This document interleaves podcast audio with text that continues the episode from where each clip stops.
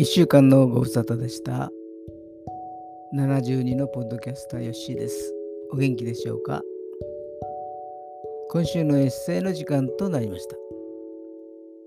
タイトルは時はすでに6月です、えー、今年もゴールデンウィークが過ぎ去りました。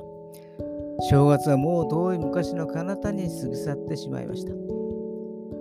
以前にも書いたことがあるかと思いますけれども私の住んでいる団地に文章講座がありました。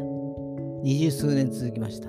その同人文集「余格差」が第41号で最終号となりました。二十数年前はみんな若かった。当然のことですけれども。今度の20日の合評会で本当に最後となります。時は確実に過ぎ去っているのです。このエッセイは平成22年、2010年、今から13年前の作品です。では、お読みいたします。時はすでに6月。カレンダーを何気なく見ている。祝日がない。あるのは時の記念日と夏至。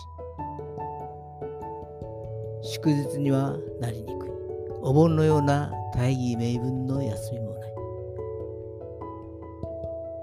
1993年には皇太子と雅子さまの結婚の儀が執り行われ、その時には国民の休日となったようだが、6月のカレンダーには赤い楽しみがない。でも6月のカレンダーから水の風景が醸し出されてきた。やがて梅雨空となり、水色の雨が落ちてくる。鬱陶しいといえばそれまでだが、雨の物語を考えるのも悪くはない。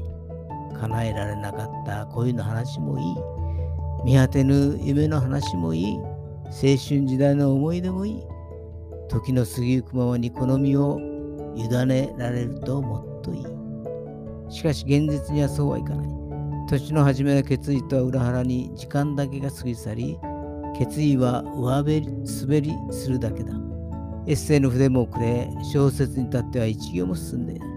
作品の応募も焼き直しの作品を一つ出しただけだ。還暦前に一花咲かせたい。その思いも沈みがちであり、しぼみがちである。平成16年に女のエッセイで賞をいただいてからもう6年になろうとしている。時はすでに6月。これからどんな作品がどれだけ書けるのか。皆目書けない。湧き上がるものがない。枯渇したイメージを再燃させるにはどうしたらいいのだろうか。深く深く思いが沈んでいく。が、書くことを職業にしているわけでもないし、出版社から矢のような催促があるわけでもないし、趣味でやっているわけだから、そんなに落ち込む必要もないが。てなわけで、気軽になって凡人の凡人たらたらんゆえんの証明を自ら示しただけとなった。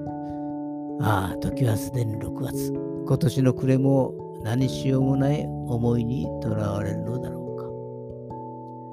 今年の暮れも同じような思いにとらわれるのだろうか。以上です。まあ、このエッセイの中に、えー、水色の雨、雨の物語、青春時代、時の過ぎゆくままにという歌謡曲のタイトルが入ってます。たまにエッセイの中に歌謡曲のタイトルを織り込むことが好きなんですね。たまにあります。